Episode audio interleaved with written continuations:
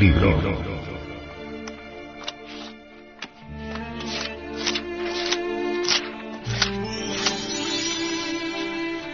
Tratado de Psicología Revolucionaria.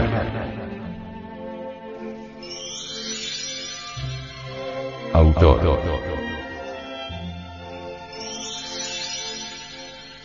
Samael Aumeor.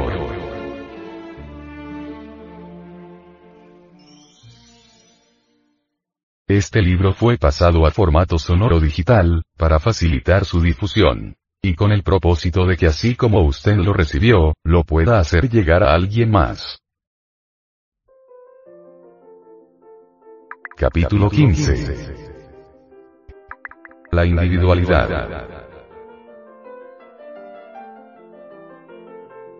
Creerse uno, ciertamente es una broma de muy mal gusto. Desafortunadamente esta vana ilusión existe dentro de cada uno de nosotros. Lamentablemente siempre pensamos de nosotros mismos lo mejor, jamás se nos ocurre comprender que ni siquiera poseemos individualidad verdadera. Lo peor del caso es que hasta nos damos el lujo falso de suponer que cada uno de nosotros goza de plena conciencia y voluntad propia. Pobres de nosotros. Cuán necios somos. No hay duda de que la ignorancia es la peor de las desgracias. Dentro de cada uno de nos existen muchos miles de individuos diferentes, sujetos distintos, yoes o gentes que riñen entre sí, que se pelean por la supremacía y que no tienen orden o concordancia alguna. Si fuéramos conscientes, si despertáramos de tantos sueños y fantasías, cuán distinta sería la vida. Más para colmo de nuestro infortunio, las emociones negativas y las autoconsideraciones y amor propio, nos fascinan, nos hipnotizan, jamás nos permiten acordarnos de sí mismos, vernos tal cual somos. Creemos tener una sola voluntad cuando en realidad poseemos muchas voluntades diferentes. Cada yo tiene la suya. La tragicomedia de toda esta multiplicidad interior resulta pavorosa. Las diferentes voluntades interiores chocan entre sí, viven en conflicto continuo, actúan en diferentes direcciones. Si tuviéramos verdadera individualidad, si poseyéramos una unidad en vez de una multiplicidad, tendríamos también continuidad de propósitos, conciencia despierta, voluntad particular, individual. Cambiar es lo indicado, sin embargo debemos empezar por ser sinceros con nosotros mismos. Necesitamos hacer un inventario psicológico de sí mismos para conocer lo que nos sobre y lo que nos falta. Es posible conseguir individualidad, mas si creemos tener la tal posibilidad desaparecerá. Es evidente que jamás lucharíamos por conseguir algo que creemos tener. La fantasía nos hace creer que somos poseedores de la individualidad y hasta existen en el mundo escuelas que así lo enseñan. Es urgente luchar contra la fantasía, esta nos hace aparecer como si fuéramos esto, o aquello, cuando en realidad somos miserables, desvergonzados y perversos. Pensamos que somos hombres, cuando en verdad somos tan solo mamíferos intelectuales desprovistos de individualidad. Los mitómanos se creen dioses, mahatmas, etc sin sospechar siquiera que ni siquiera tiene mente individual y voluntad consciente. Los ególatras adoran tanto a su querido ego, que nunca aceptarían la idea de la multiplicidad de egos dentro de sí mismos. Los paranoicos con todo el orgullo clásico que les caracteriza, ni siquiera leerán este libro.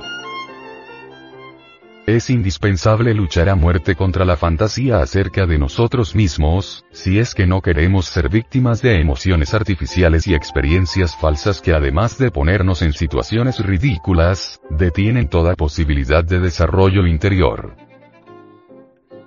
El animal intelectual está tan hipnotizado por su fantasía, que sueña que es león o águila cuando en verdad no es más que un vil gusano de lodo de la tierra.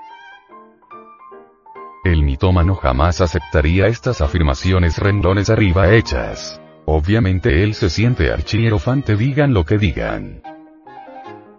Sin sospechar que la fantasía es meramente nada, nada sino fantasía. La fantasía es una fuerza real que actúa universalmente sobre la humanidad y que mantiene al humanoide intelectual en estado de sueño, haciéndole creer que ya es un hombre, que posee verdadera individualidad, voluntad, conciencia despierta, mente particular, etc. etc. etc. Cuando pensamos que somos uno, no podemos movernos de donde estamos en sí mismos, permanecemos estancados y por último degeneramos, involucionamos. Cada uno de nos se encuentra en determinada etapa psicológica y no podremos salir de la misma, a menos que descubramos directamente a todas esas personas o yoes que viven dentro de nuestra persona. Es claro que mediante la autoobservación íntima podremos ver a las gentes que viven en nuestra psiquis y que necesitamos eliminar para lograr la transformación radical. Esta percepción, esta autoobservación, cambia fundamentalmente todos los conceptos equivocados que sobre sí mismos teníamos y como resultado evidenciamos el hecho concreto de que no poseemos verdadera individualidad. Mientras no nos auto-observamos, viviremos en la ilusión de que somos uno y en consecuencia nuestra vida será equivocada. No es posible relacionarnos correctamente con nuestros semejantes mientras no se realice un cambio interior en el fondo de nuestra psiquis. Cualquier cambio íntimo exige la eliminación previa de los yoes que llevamos dentro. De ninguna manera podríamos eliminar tales yoes si no los observamos en nuestro interior. Aquellos que se sienten uno, que piensan de sí mismos lo mejor, que nunca aceptarían la doctrina de los muchos, tampoco desean observar a los yoes y por lo tanto cualquier posibilidad de cambio se hace en ellos imposible. No es posible cambiar si no se elimina, más quien se siente poseedor de la individualidad si aceptase que debe eliminar, ignoraría realmente qué es lo que debe eliminar. Empero, no debemos olvidar que quien cree ser uno, autoengañado cree que sí sabe lo que debe eliminar, mas en verdad ni siquiera sabe que no sabe, es un ignorante ilustrado. Necesitamos desegoistizarnos para individualizarnos, mas quien cree que posee la individualidad es imposible que pueda desegoistizarse. La individualidad es sagrada en un ciento por ciento raros son los que la tienen, mas todos piensan que la tiene. ¿Cómo podríamos eliminar yoes, si creemos que tenemos un yo único? Ciertamente solo quien jamás se ha auto-observado seriamente piensa que tiene un yo único. Empero debemos ser muy claros en esta enseñanza porque existe el peligro psicológico de confundir a la individualidad auténtica con el concepto de alguna especie de yo superior o algo por el estilo. La individualidad sagrada está mucho más allá de cualquier forma de yo, es lo que es, lo que siempre ha sido y lo que siempre será. La legítima individualidad es el ser y la razón de ser del ser, es el mismo ser. Distingas entre el ser y el yo. Quienes confunden al yo con el ser, ciertamente nunca se han auto-observado seriamente. En tanto continúe la esencia, la conciencia, embotellada entre todo ese conjunto de yoes que llevamos dentro, el cambio radical será algo más que imposible.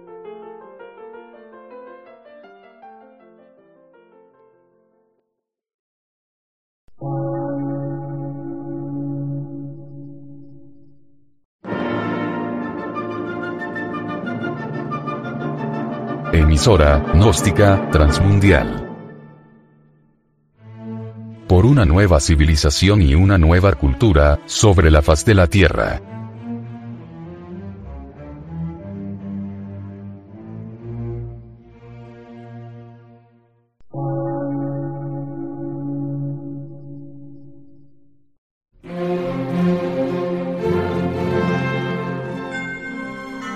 medio de radiodifusión, científico, artístico, místico y filosófico, de la Asociación Colombiana de Centros de Estudios Gnósticos, Antropológicos, Psicológicos y Culturales, AC.